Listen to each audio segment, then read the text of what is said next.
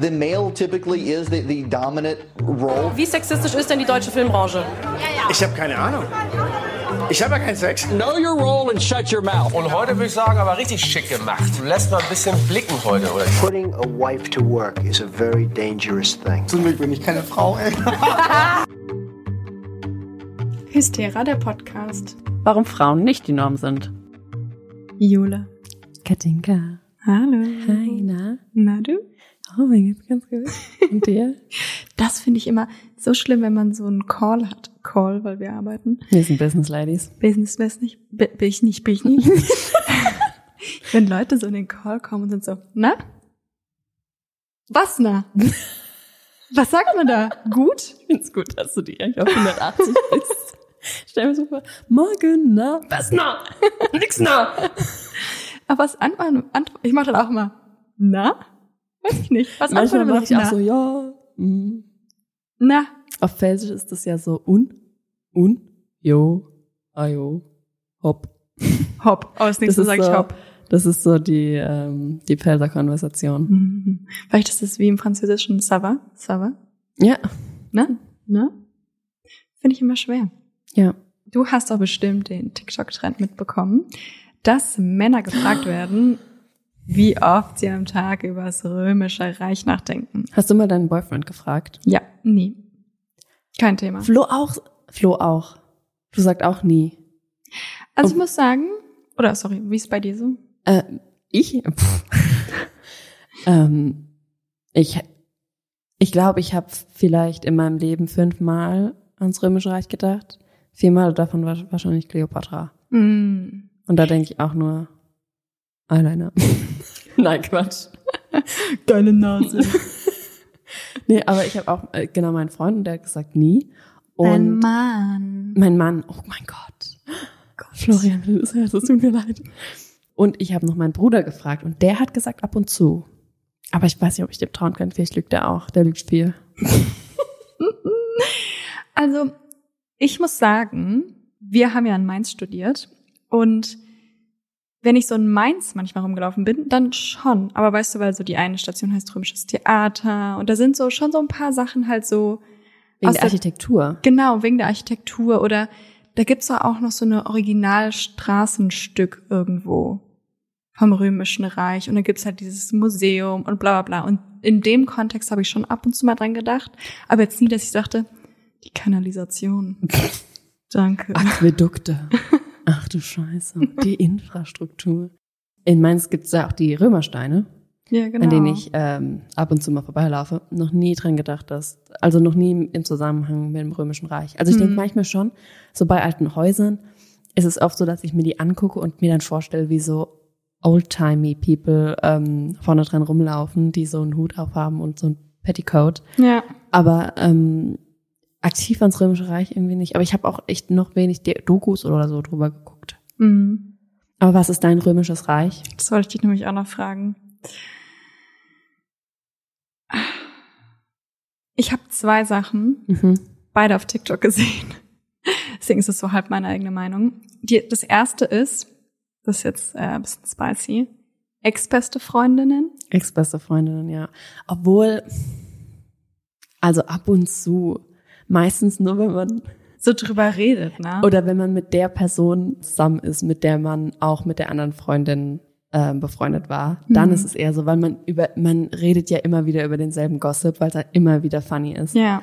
Ich mach's aber, ich bin ja eine sehr, sehr nachtragende Person und äh, ich lösche die ja aber auch dann auch komplett aus meinem Sichtfeld. Ich schmeiß nie was weg. Mhm. Ich schm- schmeiß nie irgendwie Erinnerungen weg, aber ähm, so Bilder und so Sachen, die, die kommen dann direkt. Ja, ja, ja. Und die andere Sache, und die finde ich, glaube ich, viel eher, ist ähm, gekidnappt zu werden oder Mm.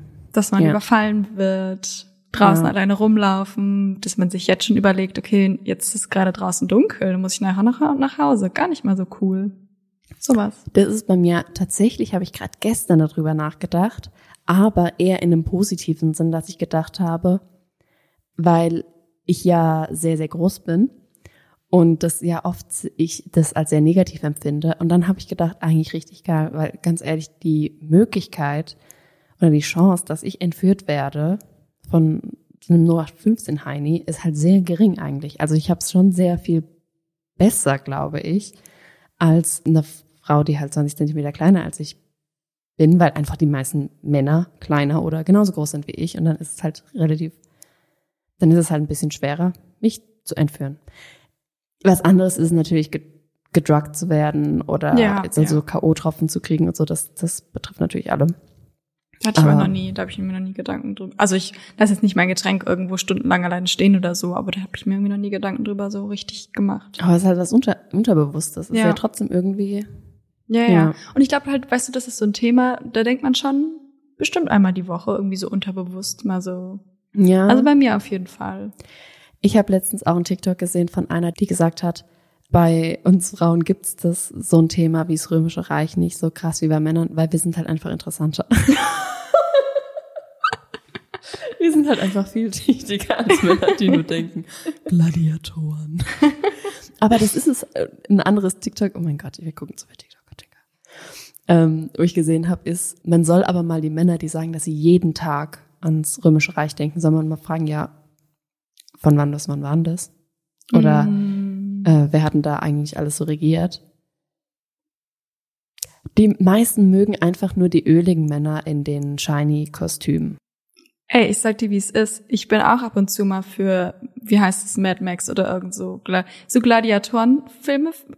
Da sag ich nicht Danke. Ja? Wirklich. Manchmal denke ich mir so, ach, manchmal finde ich es richtig entspannt irgendwie. So ein Gladiatoren. Also wirklich. Ja. Ja. Jetzt musst du aber den Insider äh, erklären. Zu, da sage ich nicht Danke, weil das hört sich natürlich jetzt komisch an für alle anderen. Ähm, das hat mal die Schwester von meinem besten Freund gesagt, weil sie hat sich versprochen, sie hat was angeboten bekommen und hat äh, wollte sagen, da sage ich nicht nein und hat zum Servicepersonal gesagt, da sage ich nicht danke. So witzig. Naja, aber vielleicht, wie es an unserem, an unserer Konversation gemerkt habt, wir haben einen feministischen Podcast. Ja, bei uns geht's um Feminismus. Wir sind Hystera, der Podcast. Warum Frauen nicht die Norm sind. Und wir sprechen hier einmal im Monat über die Probleme von Frauen, wo Frauen ignoriert oder vergessen werden und generell über Feminismus und erklären wir uns jeden Monat gegenseitig ähm, über ein Thema auf und wir lernen einfach voneinander. Und wie schon im letzten Monat haben wir unser Oberthema Hystera History, auch gleichzeitig noch einfach ein guter Name.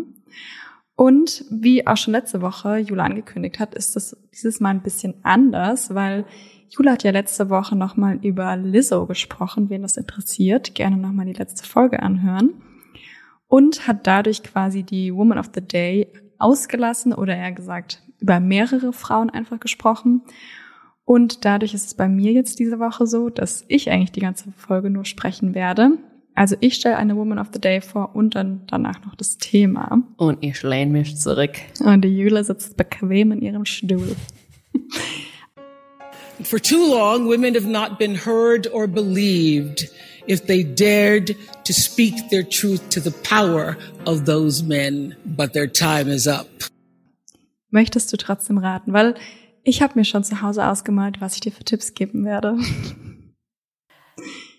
Aber du brauchst erst mal einen Ja. Weißt du was? Princess Diana. Übrigens, ein bisschen mein römisches Reich. Oh. Über die denke ich oft nach. Mhm. Und zwar hat sie etwas erfunden, was du auf jeden Fall anders. Und zwar hat sie etwas erfunden, was wir auf jeden Fall bei dir zu Hause, als wir für den Bachelor gelernt, wollte ich gerade sagen, haben, Als ob also, Entschuldigung. als wir für den Bachelor, als wir unsere Bachelor geschrieben haben, arbeitet haben. erarbeitet haben, wirklich jedes Mal benutzt haben. Zweimal am Tag haben wir das benutzt, was sie erfunden hat.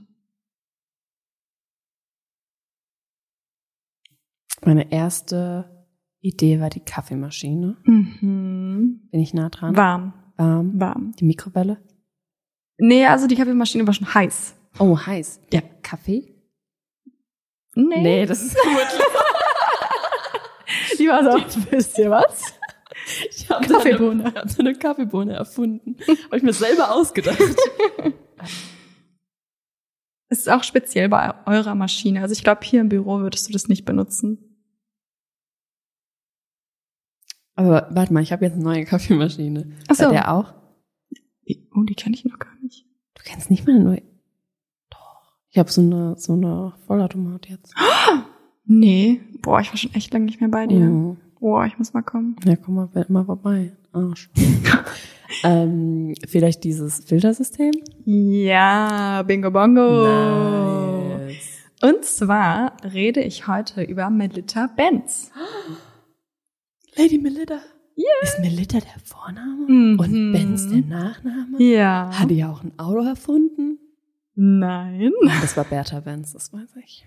Also die hat, ich glaube, das war die erste Frau, die ein Auto. Aber Benz Entschuldigung. mit TZ. ah, Benz. okay. Genau. Und zwar wurde die gute Melita als Melita Liebscher am 31. Januar 1873 in Dresden geboren und hat dieses Jahr ihren 150. Geburtstag gefeiert. Happy Birthday. Sie heiratete den Kaufmann Johannes Emil Hugo Benz und hat dann auch seinen Nachnamen angenommen. Und dieser hat zu dieser Zeit als Abteilungsleiter in einem Dresdner Kaufhaus gearbeitet. Melita störte sich auch wie viele andere Hausfrauen oder auch alle anderen Leute, die Kaffee gebrüht haben, darüber, dass immer Kaffeesatz zurückblieb und fing dann an zu experimentieren. Und als 35-jährige Hausfrau und Mutter entdeckte sie dann eine ziemlich einfache Methode, um den Kaffeesatz im fertigen Kaffee zu vermeiden. Und zwar nahm sie aus dem Schulheften von ihrem Sohn Willi die Löschblätter raus und die legte sie dann in eine Konservendose, wo sie den Boden durchlöchert hatte und ließ da dann den Kaffee durchlaufen. Und als, diese, als dann diese Technik sehr große Begeisterung in ihrem Freundeskreis auslöste, Oh mein Gott, die war wahrscheinlich die, die, die heißeste Bitch im ganzen, ganz äh, Dresden. in ganz Dresden, die waren so, hast du schon mal den Kaffee von der Melita getrunken? Ja. Ey, der ist der Wahnsinn. Da hat sie sich nämlich dann entschlossen, dass sie ihre Idee vermarkten möchte und hat sie dann weiterentwickelt und meldete dann am 11. Juni 1908 ihren Gebrauchsmusterschutz beim Kaiserlichen Patentamt in Berlin an und gab ein Vermögen von 72 Reichspfennig als Startkapital an. Süß, oder? Süß. Das Ehepaar Benz und die beiden Söhne Willi und Horst waren ja die ersten MitarbeiterInnen des aufstrebenden Unternehmens. Und im Jahr 1911, also schon drei Jahre später, errang dann die Firma goldene und silberne Medaillen der Internationalen Hygieneausstellung und des Sächsischen Gastwirtevereins für den Filter. Und am 24. Februar 1911 kam auch noch eine Tochter, die Hertha, zur Welt. Als Unternehmerin half Melita Benz tatkräftig mit, das Produkt zu vermarkten. Und sie stand dann vor allen Dingen bei Ausstellungsständen und führte dann das Kaffeekochen das mit dem Filter vor und war dann quasi die findige Hausfrau, die eben den Alltag für alle Frauen somit erleichtern konnte. Und seit 1911 war dann der Name Melita als Warenzeichen geschützt. Filter und Filterpapiere verkauften sich so gut, dass die Familie dann 1914 in größere Räume in Dresden umziehen konnten und damit auch die Firma wuchs. Während des Ersten Weltkrieges wurde ihr Mann und der älteste Sohn eingezogen und zu der Zeit hat dann Melita auch das, auch die Firma alleine durch die Kriegsjahre gebracht und wie man merkt, bis heute gibt es sie auch immer noch. Und die eher ungewöhnliche Konstellation, dass eine Frau das Unternehmen gegründete und mitleitete, endete dann aber 1923. Da zog sie sich nämlich aus der quasi leitenden Position ein bisschen zurück. Und Melita Benz schied dann kurze Zeit aus der Gesellschaft aus und die Firma wurde dann umbenannt zu Benz und Sohn. Hm. Aber der eingeführte Markenname Melita für den Filter und die Filterpapiere blieben erhalten. Als das Unternehmen 1929 seinen neuen Standort im westfälischen Minden bezog, leitete Melita Benz Ehemann Hugo und ihre Söhne die Gesellschaft. Und Melita war in dem stark gewachsenen Betrieb mit rund 1000 MitarbeiterInnen als Seniorenchefin präsent. Also sie war schon auch noch vor- Ort, aber Mhm. hat dann eben nicht mehr ganz so viel mitgearbeitet. Der hat sich auch mal eine Pause verdient. Ja.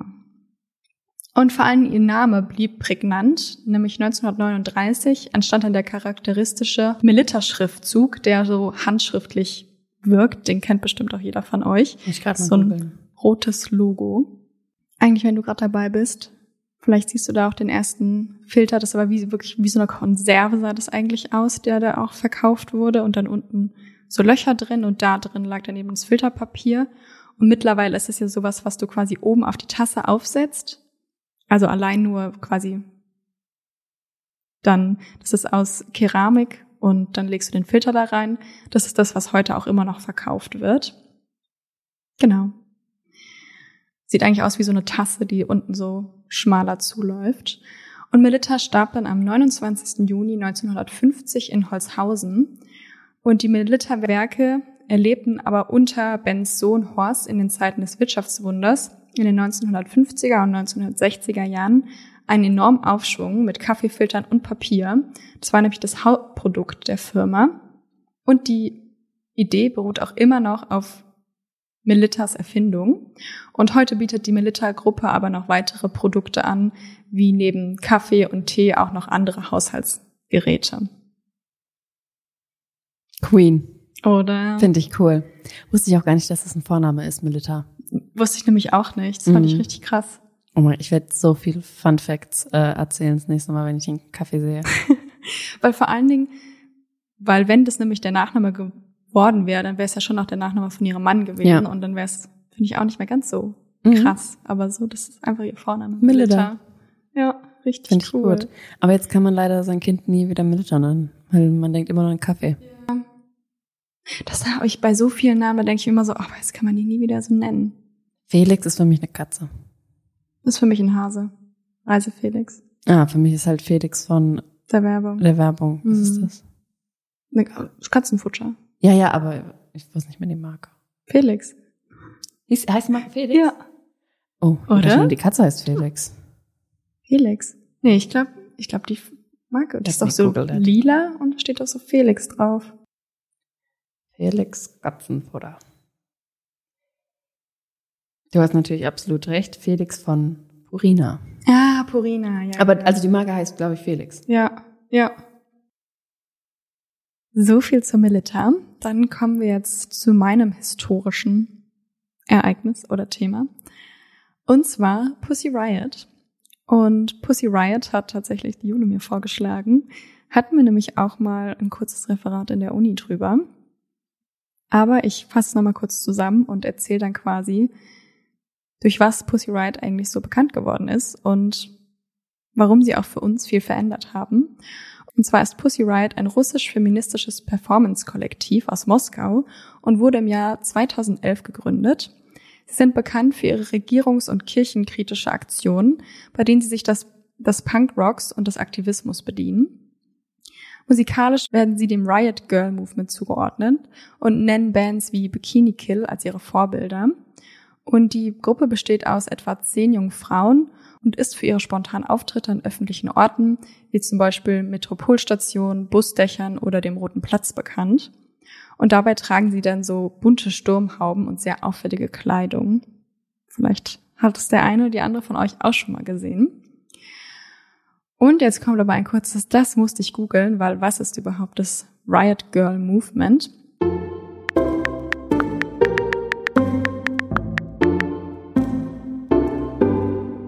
Riot Girl oder auch Riot, also es wird geschrieben Riot G R R R L Girl Girl. Kommt aus dem Englischen und setzt sich, wie man es sich schon denken kann, aus dem Wort Riot, also Aufruhr und Girl Mädchen zusammen und bezeichnet eine Anfang der 1990er Jahre in der US-amerikanischen Hardcore-Punk-Szene welche ursprünglich vor allem in Olympia, also in Washington, entstandenen feministische subkulturelle Bewegung. Die Riot Girls reagieren sowohl auf die starke Überzahl männlicher Musiker und deren Dominanz in der Musikszene, als auch auf typisch männlich empfundene Bestandteile von Bühnenshows. Als die Anfänge der Riot Girl Bewegung begannen, war der Punkrock noch sehr laut, schrill und überwiegend männlich. Es war eigentlich auch ein reiner Männerclub. Und in Seattle dominierten Bands wie Nirvana die Musiklandschaft und der sogenannte Cock Rock war, Wort, war auch anderswo sehr weit verbreitet. Und in Washington begannen dann feministische Aktivistinnen, laute und raue Bands zu gründen und ihre eigene eigenen Zines zu schreiben, also quasi so kleine Magazine. Und da sie in der bestehenden Punkrock-Szene keinen Platz fanden, kämpften sie gegen Sexismus an und schufen ihre eigene Underground-Alternative. Eine neue Bewegung von rebellischen Mädchen, die die Wut der Frauen normalisierten und die Sexualität feiern wollten, begann dann Fahrt aufzunehmen. Und Bands wie Brett Mobile, Bikini Kill, Babes in Toyland, Seven Year Bitch, Calamity Jane, Excuse 17 und Heavens to Betsy bildeten eine zusammenhängende Szene in den frühen 90er Jahren.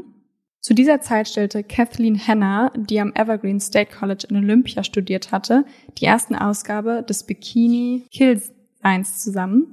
Das erste Riot Girl Manifest, das in der zweiten Ausgabe erschien, war zwar nicht der endgültige Gründungsmoment, aber es fasste viele der Ideen zusammen, die in den aktivistischen und feministischen Kreisen der Stadt kursierten.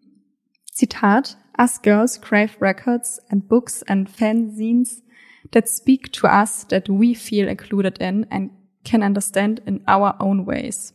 We are angry at society that tells us girl equal dumb, girl equal bad, girl equal weak. Aber zurück zu Pussy Riot. Und zwar die Band Pussy Riot hat keine feste Besetzung, sondern eher wechselnde Mitglieder, da die Aktivistinnen in Russland immer wieder verhaftet oder unter Hausarrest gestellt werden. Und die Gruppe inszeniert Punkrock-Aufführungen an ungewöhnlichen Orten und die sind auch zum größten Teil ungeplant. Die Aktivistinnen fordern mehr Rechte für Frauen und die LGBTQAA-Plus-Community und protestieren mit Kunstaufführungen und Musikperformances gegen die, die russische Regierung und vor allen Dingen den Präsidenten Putin. Und jetzt fragt ihr euch bestimmt, aber wodurch sind sie überhaupt so weltbekannt geworden und nicht nur in Russland? Das kam vor allen Dingen durch ihre Verhaftung im März 2012. Durch diese Verhaftung wurde weltweit eine Debatte über Kunst, Religion und Politik in den russischen und internationalen Medien hervorgerufen, weil nämlich Pussy Riot ein, eine Skandalperformance in der Moskauer Christi Erlöser Kathedrale im Jahr 2012 aufführte und sie protestierten gegen das autoritäre Regime von Wladimir Putin und die enge Verbindung zwischen Kirche und Staat. Und zwar haben die quasi dann eine Live-Performance aufgeführt, die sie aber auch gefilmt haben und dann hochgeladen haben.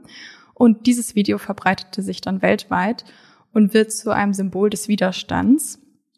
Und die Aktion löst Empörung in Russland aus und insbesondere bei den Patriarchaten der russisch-orthodoxen Kirche. Die Frauen kritisieren das Patriarchat und fordern Gleichberechtigung. Und ihre Aktion trifft einen sehr empfindlichen Punkt, der eben bis heute sehr große Auswirkungen auf den Blick auf Russland hat. Nach der Aktion in der Erlöserkirche werden dann die Aktivistinnen Nadeshda Tolokonikova, Maria Aljochina und Jekaterina Samutsevich von der Polizei verhaftet. Und in Russland bedeutet eigentlich so eine illegale Protestaktion normalerweise nur eine sehr kurze Haftstrafe oder einfach nur eine Geldstrafe. Aber die Musikerinnen hatten bereits ähnliche Erfahrungen damit gemacht, dass sie nicht so kleine Strafen bekommen.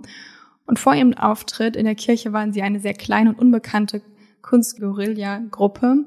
Und nach ihrem Auftritt wurden sie nämlich weltbekannt und die Justiz bestrafte sie unverhältnismäßig hart und sie wurden zu zwei Jahren Lagerhaft verurteilt. Die Aktivistinnen, die in Haft saßen, werden aber auch von prominenten Persönlichkeiten wie zum Beispiel Madonna, Hillary Clinton und deutschen PolitikerInnen unterstützt.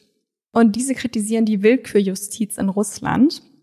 Die Aktivistinnen sehen ihren Prozess als inszeniert an und betont, dass sie trotz ihrer Niederlage vor Gericht dennoch gewonnen haben, da das Strafverfahren international als ungerecht angesehen wird. Denn der Europäische Gerichtshof für Menschenrechte entscheidet später zugunsten von Pussy Riot und Russland muss den Frauen Entschädigungen zahlen.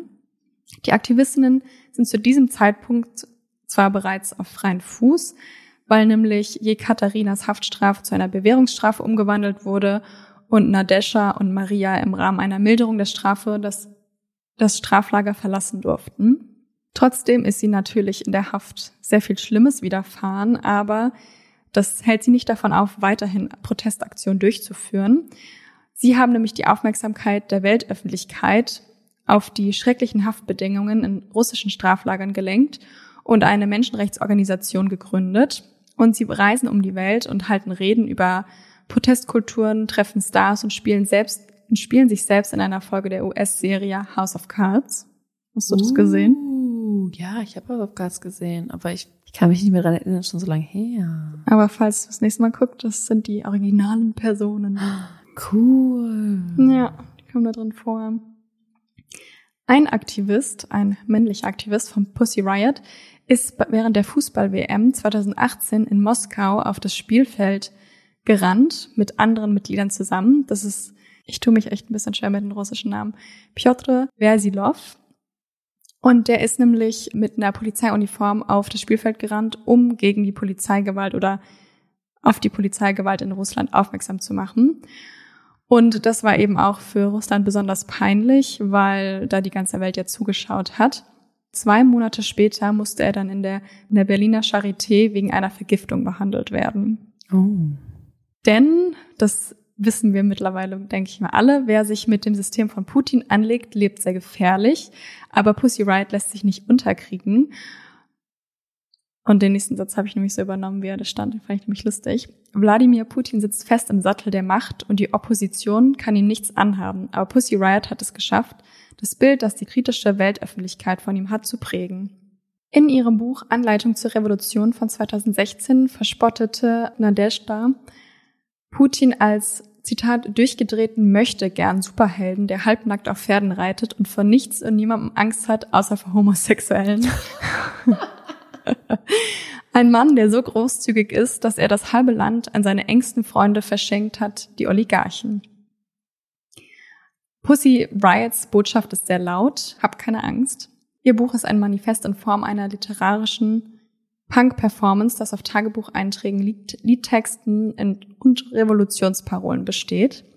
Eine Kolumnistin, die wir beide kennen, Margarete Stokowski, Mhm. schreibt nämlich eine Rezension über das Buch und sie sagt, dass man das Buch als etwas lesen könnte, Zitat, das dem ganzen Elend etwas Gutes entgegensetzt, und zwar weit über den russischen Kontext hinaus.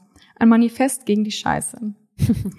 und mit dem Titel ihrer Rezension, Zitat, wie Sex nur anders, spielt Stokowski auf Nadeshdas Selbstbeschreibung an. Zitat, Pussy Riot ist wie Sex. Ohne Fantasie betrachtet wirken beide wie gehirnamputierte Bewegungen.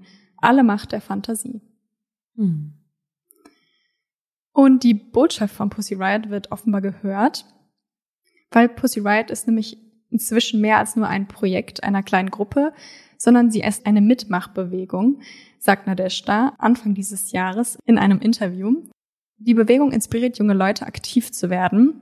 Und tatsächlich ist die Geschichte von Pussy Riot ein politisches Lehrstück, wie sich Aktionskunst aus einer Nische ins Zentrum weltweiter Aufmerksamkeit katapultiert, indem sie furchtlos eine doppelte Botschaft sendet, nämlich an die Mächtigen, nicht nur im Kreml, und an diejenigen, die der Repression trotzen möchten. Nadeshda sagt es so, Zitat, Macht haben nicht diejenigen, die über Posten und Gefangenentransporte verfügen, sondern diejenigen, die ihre Angst überwinden. Es ist ganz einfach. Hab keine Angst. Das hat so einfach gesagt. Ja, gut. Ja, das stimmt auch wieder. Aber eigentlich ein bisschen, ähm, wie es bei dir auch ist, ziviler Ungehorsam.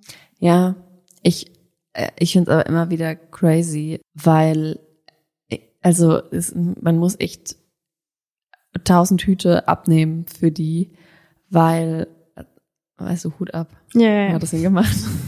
Ich mir vorgestellt, kennst du diese Hütchen, wo so in einem kleinen Hütchen, in einem großen Hütchen ist ein kleineres Hütchen, dann noch ein Mhm. Hütchen, so hast du gerade alle Hüte so viele aufgenommen. Hüte habe ich, ja. Also nee, man muss denen echt extrem viel Respekt zollen, weil ich würde niemals würde ich das machen. Also das, da kann ich schon ehrlich mit, mit mir und euch sein, dass ich nicht so eine mutige Person bin, dass ich für mein, für meine politische Gesinnung, kann man das so sagen, es hört sich so negativ an, aber für meinen, für meinen Aktivismus wirklich mein Leben aufs Spiel setzen würde. Und das machen die ja. Mhm. Also genauso wie die, wie ja auch, wie letzte Folge, die Suffragetten, die ja wirklich ihr Leben äh, geopfert haben, fast, manche jedenfalls, für eben die Sache. Und da kann ich ganz ehrlich sagen, ich glaube, ich würde in der äh, Extremsituation, da würde ich das nicht machen.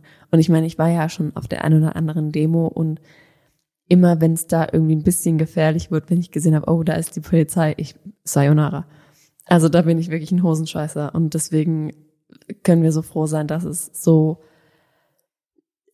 mutige und wirklich unerschrockene Frauen gibt, die dann einfach sagen, ja, hab keine Angst. Ja, ich Obwohl die, auch richtig krass. obwohl die alle, die, die haben alle, die sollten eigentlich, also wenn, wer sollte nicht Angst haben, wenn nicht die Leute, die sich gegen Putin stellen? Ja. Also sorry, ist schon crazy, aber ja, also Hut ab, von der Tüte ab von Ja. diesem Mut. Ihr könnt euch auf jeden Fall, wir können es euch nochmal verlinken auch, mal das Video angucken, durch das sie bekannt geworden sind. Wie du schon gesagt hast, dass es krass ist, wer sich vor allen Dingen mit Putin anlegt. Und zwar ist es natürlich nicht so, als wäre das jetzt einfach verjährt und vergessen. Nein, im Mai 2022 flieht nämlich oder muss das eine Gründungsmitglied, Maria Aljochina, aus Russland fliehen. Und zwar kann sie nämlich nicht einfach so aus Russland ausreisen, weil sonst würde sie niemals über die Grenze kommen, weil man kennt nämlich ihr Gesicht in Russland. Und zwar flieht sie aus Russland, um die geplante Tour, die sie vorhaben, durchführen zu können. Und zwar schafft sie es mit Hilfe von FreundInnen über Belarus nach Litauen zu kommen. Und zwar hat sie sich verkleidet als Lieferantin. Erstens Lieferantin. Die New York Times schrieb, Zitat, It sounds like a spy novel. Maria Aljochina, leader of the band Pussy Riot, decided it was time to leave Russia after more than a decade of activism, at least temporarily. She and her girlfriend disguised themselves as food couriers to evade the police. Da gibt's auch ein Bild, da hat sie selber Selfies gemacht, wie sie diese Das ist auch wieder so iconic. Selfies von der Flucht. wie sie dieses Outfit anhat und hat sie quasi noch so die Kapuze so ganz dicht über ihren Kopf so zugezogen und äh, war so richtig vermummt, aber halt einfach dann mit diesem Lieferoutfit an. So lustig. Hashtag Flucht, Hashtag Putin, Hashtag Lieferando. Es ist jetzt über zehn Jahre her, dass Pussy Riot bekannt geworden ist und sie hören immer noch nicht auf, Videos und Musik zu machen und auch noch weiterhin äh, Wladimir Putin zu kritisieren. Und zwar haben sie zum Anfang des Ukraine-Kriegs auch wieder ein neues Lied rausgebracht. Mama, ich bin in Gefangenschaft, schau kein Fernsehen, lautet der Refrain des neuen Liedes von Pussy Riot. Und die Punkband hat nämlich ein neues Musikvideo dazu auch veröffentlicht und startet damit einen Aufruf gegen den Angriffskrieg von Russland auf das Nachbarland Ukraine. Und die Worte des Refrains haben die Sängerin aus einem Telefonatgespräch eines kriegsgefangenen russischen Soldaten mit seiner Mutter entnommen. Der sagt nämlich zu seiner Mutter, Zitat, schau kein Fernsehen. Und was damit natürlich gemeint ist, ist, traue nicht der Propaganda, die den Krieg in der Ukraine als militärische Spezialoperation gegen Nazis darstellt. In dem Video werden Bilder aus dem russischen Propagandafernsehen mit Bildern von Gewalttaten in der Ukraine zusammengeschnitten. Das zentrale Symbol des Videos ist ein Koffer, äh, der auf westeuropäischen Straßen oder Cafés steht und aus dem Blut raustropft und rinnt. Zitat, jeder kann den Koffer unterschiedlich interpretieren. Für die einen symbolisiert er das schmutzige Geld, das immer noch aus Russland fließt und für die anderen einen Krieg, dem man nicht genug Aufmerksamkeit widmet. Sagt Olga Borisova, die ebenfalls im Video auftaucht. So crazy. Das ist richtig, also es ist richtig krass. Ich, man kann sich das, glaube ich, auch überhaupt nicht vorstellen, weil die ja einfach viele in Russland ja in einer ganz anderen Realität leben als, als wir, weil eben ja die Medien nicht frei sind wie bei uns. Und ja. Ich finde es halt auch so krass, so im Hinblick auf, also die touren ja quasi so durch Europa, also die machen auch, geben auch verschiedene Konzerte und so, wie, also allein da hätte ich so viel Angst, Ja. dass irgendwas passiert. Also ich meine, es ist ja nicht umsonst hört man immer wieder von Leuten oder auch bei dem einen Aktivisten, der dann da auch vergiftet wurde und Mhm. auch bei Nawalny und so ist, die dann halt irgendwie wohin fliegen oder irgendwo sind und dann einfach vergiftet werden. Das finde ich so krass. Und die touren halt so durch Ja. Europa und kritisieren andauernd so krass öffentlich Putin und komplett Russland. Ja, und man kann eigentlich genau ja wissen dann, wo die sind. Also wie gesagt, es ist so mutig. Also und ich, es ist schon krass. Ich kann nicht mal schwarz fahren, weil ich das so aufregend ist. Und Ja. die, also die müssen ja ständig irgendwie. Also ich weiß nicht, ob sie es haben, weil ich glaube, um sowas zu machen, braucht man glaube ich eine andere Persönlichkeitsstruktur wie jetzt zum Beispiel ich habe, aber ich hätte immer so den die Angst im Nacken sozusagen, so das Damoklesschwert, das über mir ähm, schwingt. Aber ähm, ja, weil das einfach so krass gefährlich ist. Und also das, das ist ja für die auch äh, absolut, das ist denen ja auch absolut bewusst. Ja. Wahrscheinlich. Ja. Ich, ich finde es so bemerkenswert, wie man wirklich aus so einer, so einer Aktionskunst, so einer Performance. Halt so viel Aufmerksamkeit auf ein Thema richten kann. Ja. Und und sie sind ja, deswegen finde ich es auch gut, dass du die ähm, heute oder dass, dass du die behandelst, weil die sind ja heute eigentlich wichtiger denn je für, für unsere Gesellschaft. Und ich finde, sie sind trotzdem irgendwie ein bisschen untergegangen, mhm. weil sie ja schon immer gegen, gegen Putin auch gekämpft haben oder, was heißt gekämpft haben, aber gegen ihn ja sich äh, ja aufgeschrien haben sozusagen und auch nicht, nicht ja, aufhören. Und mhm. ich glaube, es ist aber gruseliger denn je auch, gegen ihn zu kritisieren. Ja. Aber auch nochmal so umso wichtiger, dass sie eigentlich nicht in Vergessenheit geraten, ja. jetzt auch gerade mit dem Angriffskrieg. Schon krass, dass es dann, also dass sie schon 2011 damit angefangen haben. Ja, ja. Dann habe ich noch einen Post des Tages. Und zwar ist es sogar auch ein Post der Tagesschau. Ich weiß nicht, ob du den gesehen hast. Und zwar geht es da um pinke Busse. Pinke Busse? Nee. Mhm, nein, okay. Zuerst waren es nämlich nur zehn pinke Busse, die ab dem 1. Februar 2023 in Karachi unterwegs waren und mittlerweile sind es aber mehr als 30 pinke Busse, die im 20-Minuten-Takt durch Pakistan fahren. Zitat, die Idee dahinter ist, Frauen und Mädchen einen sicheren Transport für den Weg zu, dem, zu den Büros, Schulen oder Universitäten bereitzustellen, sagt Fida Hussein Baladi. Er ist Sprecher der örtlichen Verkehrsbehörde. Außer nur rein weiblichen Fahrgästen ist auch das Buspersonal komplett weiblich, mit Ausnahme des Busfahrers. Also das Konzept ist so, dass in die pinken Busse dürfen wirklich nur Frauen einsteigen und hm. nur Frauen dürfen damit fahren. Denn an den meisten Bushaltestellen und in den Bussen haben Frauen in Pakistan sehr große Angst, weil nämlich Busfahren in pakistanischen Großstädten können für Frauen sehr gefährlich sein. Passagierinnen werden immer wieder von Männern belästigt und der ein anderer Unterschied, also nicht nur, dass nur Frauen einsteigen dürfen, sondern ein anderer Unterschied zu den normalen Bussen ist, dass die Busse sehen eigentlich aus wie bei uns.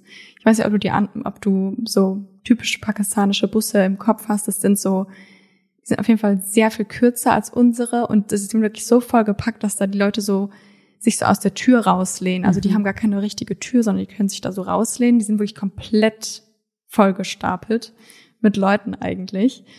Und der Unterschied zu den Bussen, also die pinken Busse, sind, eigentlich sehen die genauso aus wie bei uns, mhm. sind also riesengroß, sie sind sehr sauber und haben eine Klimaanlage und genügend Sitzplätze für alle Leute, die mitfahren wollen. Umgerechnet kostet eine Fahrt circa 20 Cent. Das ist zwar etwas teurer als der reguläre Preis, aber sehr viele Frauen sind da auf jeden Fall offen, diesen Preis zu zahlen. Zitat, als Frau wird man in normalen Bussen sehr oft belästigt. Männer berühren einen immer wieder, ich höre widerliche Kommentare und Sprüche. So etwas passiert ständig. Aber nicht, wenn ich hier im Bus bin. So eine Erfahrung habe ich hier noch nie machen müssen, sagt Alicia da und die nutzt nämlich den pinken Bus regelmäßig. Ich glaube, es ist auch ähm, fast genauso, nicht wahrscheinlich nicht genauso, aber glaube ich auch gefährlich, also eine riesige Menschenmenge auf so einem ganz kleinen Raum zu haben, ähm, wie ganz alleine mit einem Mann zu sein, weil man ja viel anonymer ist. Also wenn man jetzt eine Frau anfassen will, ohne deren Erlaubnis, ach du, oder? Ja, voll. Ich zeig der Jule gerade ein Bild von dem normalen Bus in Pakistan. Ja, crazy. Es hat eine gewisse Anonymität, wenn ja, man ja, voll. so so viel auf einem Haufen ist. So eng gedrängt. Da merkt man auch wahrscheinlich gar nicht, wer war jetzt wirklich hinter mir, wer hat es ja. gerade gemacht, wer hat es gerade gesagt und so, genau. Deswegen, ich bin auch nicht gern so ganz voller Bahn und Bus. Ich nee, ganz unangenehm. Ja. Generell mag ich es nicht, wenn Leute mich anfassen. No, no thank you. ich habe ein Problem. Die Tickets in den Bussen werden auch von Frauen kontrolliert und einer davon, die war auch, wurde auch bei der Tagesschau vorgestellt. Das war die 17-jährige Rimsha Bibi. Und das ist nämlich ihr erster Job, zu dem auch ihre Eltern zugestimmt haben. Sowohl auch sie als ihre Familie haben sich nämlich darum gesorgt, wie sie quasi sicher zu ihrer Arbeit kommt und wieder zurück und generell um ihre Sicherheit in der Stadt. Zitat, ich hatte bisher große Angst vor, den, vor der Kriminalität in Karachi, aber der pinke Bus ist so etwas wie mein sicherer Ort. Niemand kann mich hier beklauen. Kein Mann außer dem Busfahrer darf den Bus betreten. Ich habe nur noch Angst, wenn ich morgens zur Arbeit gehe und abends wieder heimlaufe. Auch immer noch traurig. Ja, aber es ist halt Realität. Ja, aber es, also, es ist schon, es hat mir ein bisschen wehgetan, das Interview von ihr mm. anzugucken, aber sie war wirklich richtig happy. Ja. Dass sie da so sicher in dem Bus ja. unterwegs ist. Karachi gehört nämlich zu den pakistanischen Städten, in denen die Kriminalität am höchsten ist. Und im vergangenen Jahr registrierte die Polizei täglich bis zu 140 Straftaten. Frauen zählten häufig besonders dann zu den Opfern, wenn sie alleine unterwegs waren. Und vor allem deswegen ist nämlich dem regionalen Verkehrsbetrieb das Pink Bus Project so wichtig und deswegen haben sie es auch ins Leben gerufen. Zitat, wir leben in einer männerdominierten Gesellschaft. Ich selbst würde weder meiner Tochter, meiner Schwester noch meiner Frau erlauben, hat er wirklich so gesagt, erlauben, in einem normalen Bus zu fahren. Bei den pinken Bussen geht es deshalb explizit um ein Projekt, das sich ausschließlich an Frauen richtet, sagt Kamal Dayo, der ist Geschäftsführer der öffentlichen Verkehrsbetriebe in Sindh-Provin. Und in Zukunft soll es noch mehr pinke Busse geben, und zwar auch in anderen äh, Großstädten Pakistan. Und der Koordinator des Projekts, Mohammed Usman, erzählt, dass die Busse nicht nur bei den Fahrgästinnen beliebt sind, sondern auch bei den Fahrern. Denn, Zitat, alle Fahrer wollen die pinken Busse fahren, vor allem weil die weiblichen Fahrgäste alle sehr höflich sind. Und denen ist es natürlich auch wichtig, dass sie einen freundlichen Fahrer haben. Aber ja, der pinke Bus ist bei den Fahrern mit Abstand der beliebteste. Und es liegt halt auch einfach daran, weil Frauen können sich benehmen. Frauen können sich benehmen und die Busse sind halt wirklich nicht so voll gestopft. Ja. Mit so vielen Leuten. Einfach bessere Busse. Einfach, ja, genau. Es hat auch nicht so laut und alle finden es toll.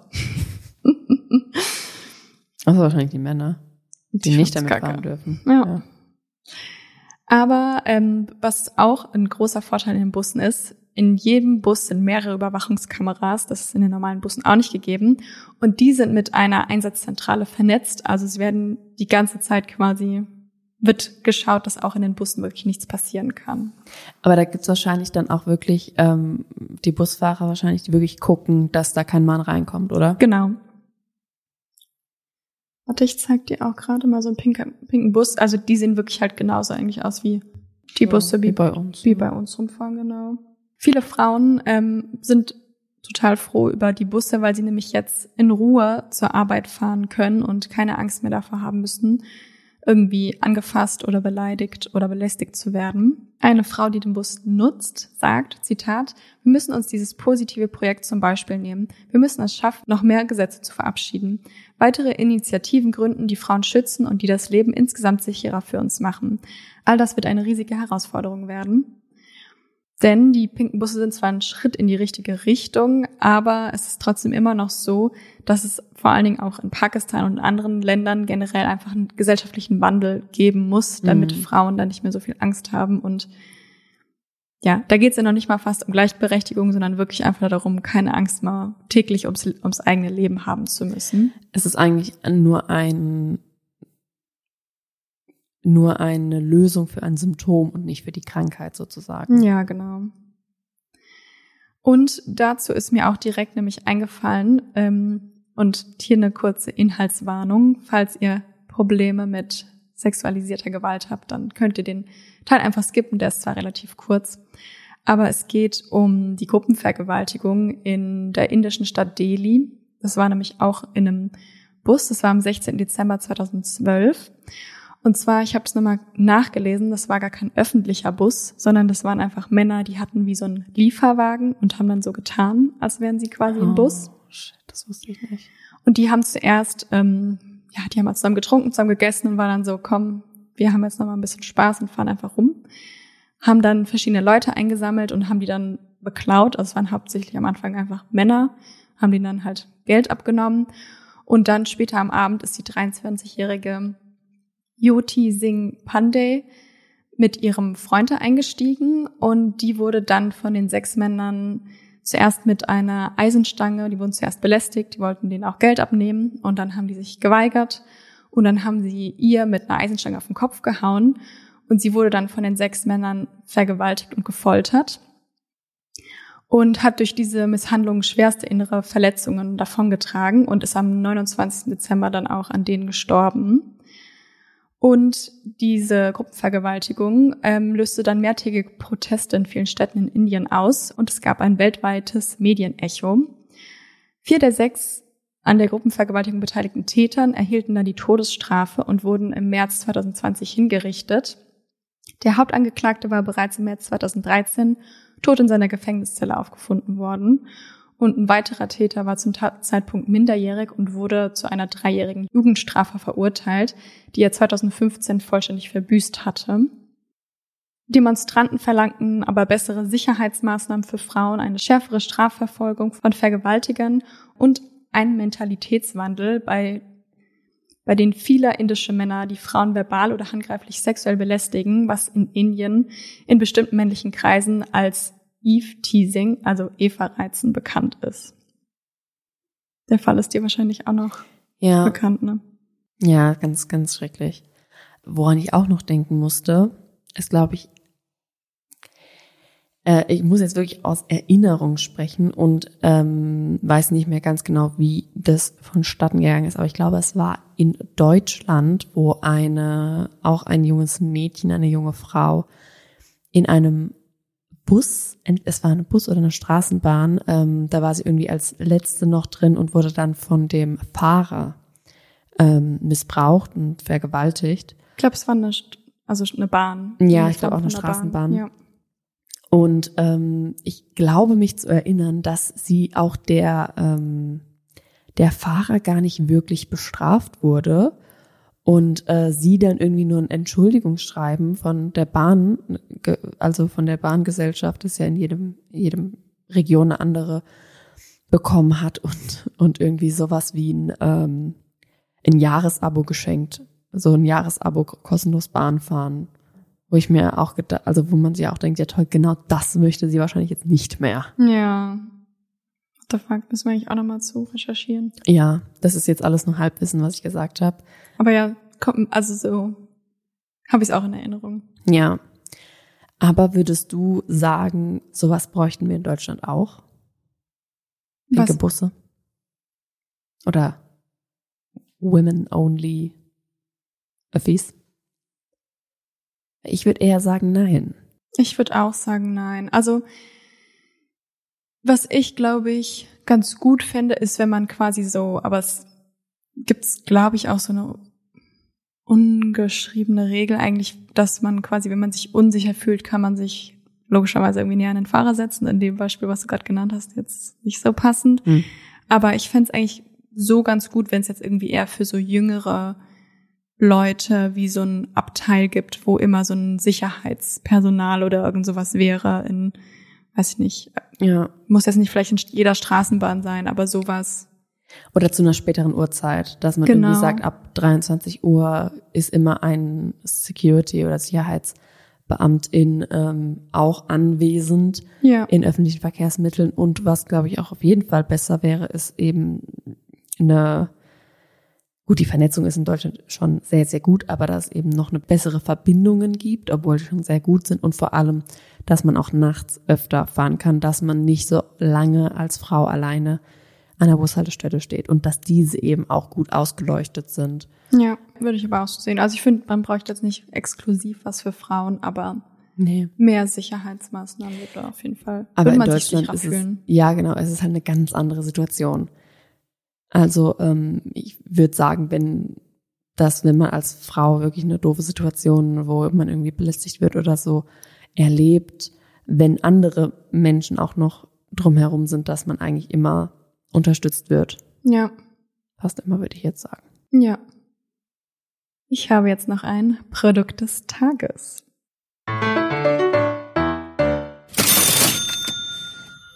Das passt zwar jetzt so gar nicht zum Thema, aber das hat mir eine Freundin erzählt, dass es das gibt und das finde ich so cool, das wollte ich dir auch erzählen.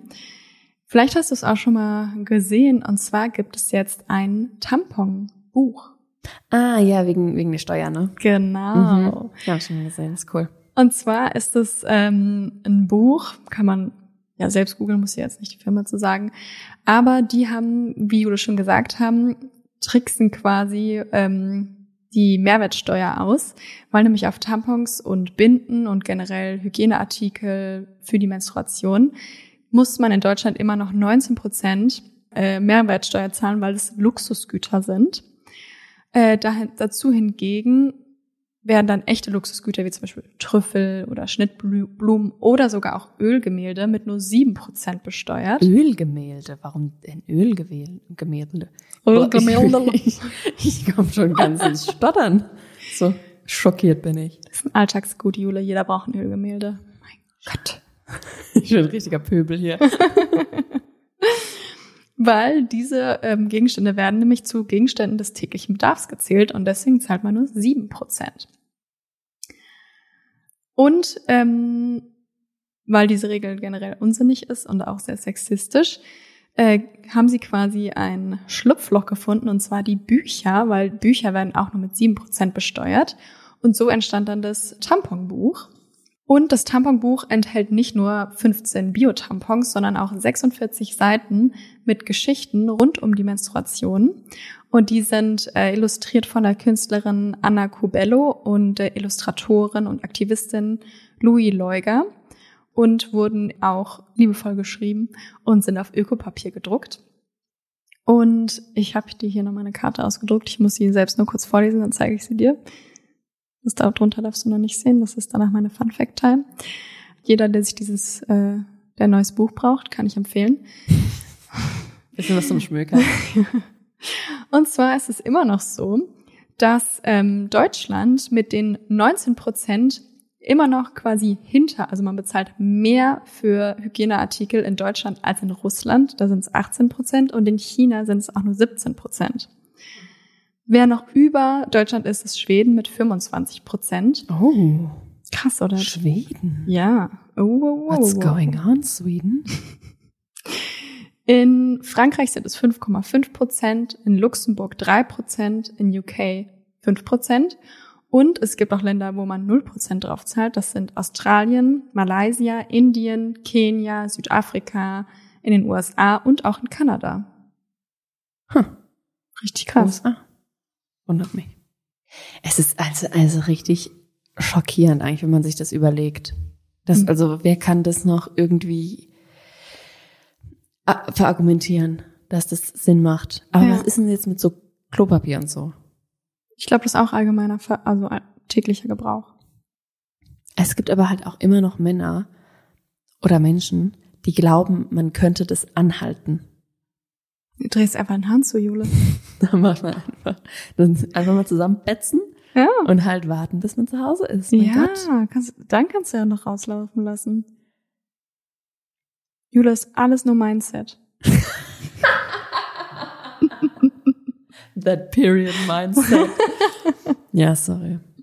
Ich muss ein paar, ähm, mal ein paar Bücher lesen zur ähm, Selbstwert, zur Persönlichkeitsentwicklung. Ja, auf jeden Fall. Das erste Buch wird das Periodenbuch. Und danach das ähm, Café am Ende der Welt oder so. Habe ich schon gelesen. Ah, gut, okay. Dann War- haben wir schon abgehakt. Ich habe jetzt, weil wir gerade in so einer lustigen Stimmung sind, habe ich noch, habe ich noch eine kurze. Ich würde sagen, es ist eine Mischung aus Fun Fact Time, weil es ist eine Fun Fact Time, aber ich musste es trotzdem googeln. Und zwar, ich lese dir jetzt einfach mal, du hast, glaube ich, die Bilder schon gesehen, aber ist mir egal. ich lese jetzt gerade ganz kurz vor, und zwar geht es um ein Produkt, das ist pink und es ist illegal, weil es pink ist. Wenn es aber blau wäre, dann ist es legal. Was heißt legal? Dann ist, dann wird es, dann wirst du nicht bestraft, wenn du es benutzt. Wait a minute. Was ist, wenn es grün wäre? Auch nicht okay. Alle Farben sind nicht okay, aber es wird oft auch in Pink gemacht, weil Frauen lieben Pink. Hat das mit Straßenverkehr zu tun? Ja. Ja, okay. Ich weiß es, weil ich habe mal sowas gekriegt. Ah. Und drauf stand Shopping Queen. Ja, und ich, ich lese jetzt einfach mal hier, ich habe ein paar gute, wir reden über die Parkscheibe, falls, falls ihr es noch nicht gecheckt habt. Und zwar habe ich ein paar ähm, gute Dinge rausgesucht. Einmal Mama Taxi. Kostenlose Fahrt, Tag und Nacht, sieben Tage die Woche, rund um die Uhr. Das hätte mir mal meine Mama sagen müssen. Kannst du immer noch schenken. Ich musste mal Taxi nehmen. Dann bin gerade auf Shoppingtour. Ja, so eins hatte ich. Dann Edelzicke. Und in der Mitte ist ein riesengroßer Kristall. Dann Vorsicht, dieses Mädchen darf jetzt fahren. Oder Zicke Deluxe mit so einem Kussmund drauf. Let me see. Gib dir das einfach mal. Wie du siehst, die sind pink, pink, pink. Aber hinten drauf ist dann blau, ja. Genau, und zwar kann man sich äh, nicht nur pinke, sondern wie du auch gesagt hast, grüne oder bunte Parkscheiben kaufen. Aber wenn man die zum Parken wirklich benutzt, dann wacht man auf. Oder wie sagt man? Dann gibt's, man auf? gibt's ein böses Erwachen. Ach so. gibt's ein böses Erwachen. Weil Parkscheiben sind nämlich offizielle Verkehrszeichen und deswegen sind sie nur gültig, wenn sie den Vorgaben nach auch entsprechend gestaltet sind, also blau. Deswegen darf man leider diese wunderschön gestalteten pinken Parkscheiben leider nicht benutzen, weil dann muss man nämlich ähm, ja, Verwarnungsgeld zwischen 20 und 40 Euro bezahlen. It's a shame, wirklich, weil die sind so toll. Deswegen leider dieses gegenderte Produkt von uns ein Flop. Mm, das ist wirklich, wirklich schade. Ich habe ja, ähm, das hatte ich überlegt, als Produkt des Tages bei mir oder sogar Post des Tages, weiß ich gar nicht mehr, letzten Monat in der letzten Folge zu nehmen. Und zwar ging es da um Produkte auf Etsy mit dem Sperma. Nee, sorry. Nee, Muttermilch. Nee. Oh, das mache ich mal. Okay. Wa- Warte mal kurz. Zurück. Sperma, was, was hast du denn gedacht, was ich für Produkte mir angeguckt habe? Okay, ich fasse es kurz zusammen. Es gibt eine Künstlerin, da kannst du Sperma hinschicken. Die trocknet es dann und macht daraus Pulver und dann werden daraus ähm, Perlen gepresst. Und dann kannst du richtig süß von deinem Ehemann oder deinem Freund oder, weiß nicht, deinem Bruder. Einfach eine, eine, Perle, eine Spermaperle. Als Ring, als Armband, als Kette. Geht auch mit Muttermilch. Muttermilch finde ich noch irgendwie besser. Also das hat, also das hat halt nicht diese sexuelle Konnotation. Kommt drauf an, also kommt drauf an, wer die Muttermilch verwendet. Wenn es jetzt deine Schwester ist, die deine Muttermilch benutzt. Nee, aber ähm, falls Florian mich fragt, was ich zu Weihnachten will. Sag ich ihm Bescheid. Ja, ich hätte gerne so eine, so eine So eine Jizz-Perle. Die, die heißen wirklich so. Die haben irgend so einen weirden, so ein, also was ist, wie weird Ich kann gehe jetzt sein, sofort ne? auf Etsy.